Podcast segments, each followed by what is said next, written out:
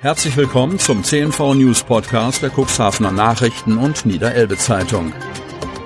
In einer täglichen Zusammenfassung erhalten Sie von Montag bis Samstag die wichtigsten Nachrichten in einem kompakten Format von sechs bis acht Minuten Länge. Am Mikrofon Dieter Büge. Freitag, 1. Juli 2022. Arbeitslosigkeit zur Jahresmitte leicht gestiegen. Cuxhaven. Im Bezirk der Agentur für Arbeit Stade waren 13.769 Personen arbeitslos gemeldet. Die Arbeitslosenquote betrug 4,4 Prozent.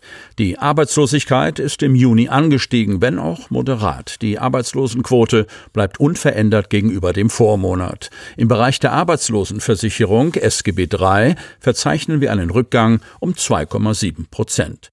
Hier kommt die Fortsetzung der Frühjahrsbelebung zum Tragen. Viele Menschen konnten ihre vorübergehende Arbeitslosigkeit wieder beenden. Im Bereich der Grundsicherung SGB II wirkt sich der Ukraine-Krieg aus.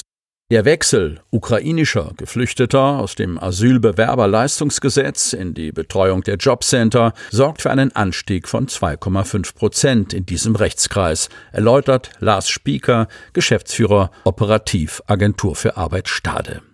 Es besteht ein hoher Arbeitskräftebedarf und damit Potenzial für Beschäftigungszuwächse, so der Arbeitsmarktexperte. Aktuell werden 960 Menschen aus der Ukraine in der Agentur für Arbeit Stade betreut, 877 mehr als im letzten Monat und 902 mehr als vor einem Jahr.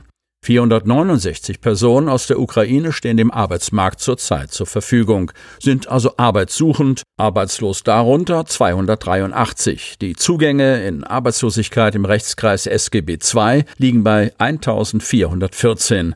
Davon sind 20 Prozent Ukrainer. Wohnhaus in Brand geraten, Cuxhaven. In der Nacht zum Donnerstag kam es aus bislang unbekannten Gründen in der Dachgeschosswohnung des Zwei-Parteien-Hauses in der Nordheimstraße zu einem Brandausbruch. Zum Zeitpunkt des Brandes befanden sich keine Personen in der Wohnung. Die Bewohner der Erdgeschosswohnung konnten das Haus eigenständig verlassen. Glücklicherweise wurden keine Personen verletzt. Das teilte die Polizei mit. Durch das Feuer wurde der komplette Dachstuhl zerstört. Die Erdgeschosswohnung wurde durch Löschwasser unbewohnbar.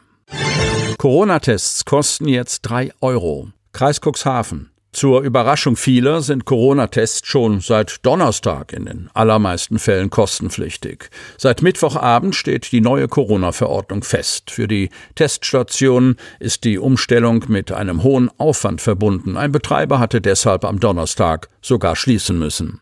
Gegen 18.30 Uhr am Mittwochabend stand die finale Version der neuen Corona-Verordnung, die seit Donnerstag gilt, fest. Wir haben keine sechs Stunden Zeit gehabt, um die vielen Veränderungen umzusetzen, sagt Björn Otte, Geschäftsführer der Firma Lennartz, die in der Samtgemeinde Hemmoor insgesamt drei Teststationen betreibt. Weil er die Verordnung und die damit einhergehenden neuen Dokumentationspflichten so kurzfristig nicht rechtssicher habe umsetzen können, habe er seine Teststation am Donnerstag für einen Tag geschlossen. Wir müssen das Online-System umstellen, Tickets einbuchen, Selbstauskünfte erstellen und ein Buchungssystem in Gang bringen, erklärt er die technischen Herausforderungen. Außerdem müsse sein Personal geschult werden. Denn auch wenn die Vorgaben von der Politik kämen, seien die Teststationen für viele Bürger die erste Anlaufstelle, um verlässliche Informationen zu bekommen. Das war über Nacht nicht machbar. Ich bitte die Kunden rückwirkend um Verständnis, betont Otte. Dass die Tests überhaupt für viele bezahlpflichtig werden, kann Otte angesichts der Corona-Zahlen nicht ganz nachvollziehen. Wir sind in Hechthausen gerade ein Hotspot. Nach dem Schützenfest haben sich ganz viele Menschen infiziert, sagt er. Das sieht auch sein Kollege Jens Spillner, der die Teststation an der Deichapotheke in Döse betreibt, so. In den letzten Tagen waren etwa 15 Prozent der durchgeführten Tests bei uns positiv. Wir hatten noch nie so eine hohe positiven Quote wie jetzt, sagt er. Spillner hatte seine Station am Donnerstag geöffnet und die Dokumentation eingeführt. Jeder muss sagen, aus welchem Grund er einen Test braucht, so Spillner. Das würde auch von den Kontrollbehörden später geprüft. Für ihn als Teststationbetreiber sei Aufwand groß, gleichzeitig verdiene er weniger. Man fragt sich schon, ob sich der Aufwand bei zwei Euro weniger Protest, aber zusätzlicher Dokumentation und dem Bezahlvorgang noch lohnt, so Spillner. Er wolle die Tests aber erstmal weiter anbieten. Das hat auch Ole Hinrichsen, der die Teststation in Otterndorf betreibt, erst einmal vor. Viele Ärzte testen hier nicht, das Krankenhaus auch nicht. Wir wollen das Angebot weiter aufrechterhalten, so Hinrichsen. Auch was genau als Nachweis gilt, ist aber alles noch eine Grauzone. Da muss dringend in der Verordnung nachgebessert werden, so Hinrichsen. Verständnis für die Kostenpflicht hätten nicht viele Kunden. Landkreissprecherin Kirsten von der Lied bezeichnete die neue Verordnung als für alle Seiten unbefriedigend. Pläne für Solarpark in Osterbruch.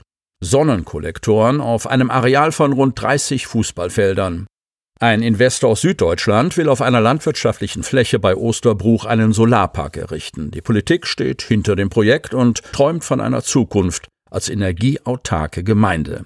Hinter dem Projekt, das durch eine private Initiative ins Rollen gebracht wurde, steckt die Firma Sonnenfarmen aus München. Das Unternehmen entwickelt, errichtet und betreibt Photovoltaikanlagen in Deutschland und Europa. Zielsetzung ist es, großflächige und nachhaltige Sonnenfarmen zu realisieren, um die Energiewende zu beschleunigen, aktiv gegen den Klimawandel zu agieren und den Anteil an heimischer Energieversorgung zu erhöhen heißt es seitens des Unternehmens. Die Photovoltaikanlage Linn soll auf einer 22 Hektar großen landwirtschaftlichen Fläche zwischen den Straßen Nubhusen und Landmark Nord entstehen. Die Leistung der Anlage ist mit 30 Megawatt angegeben.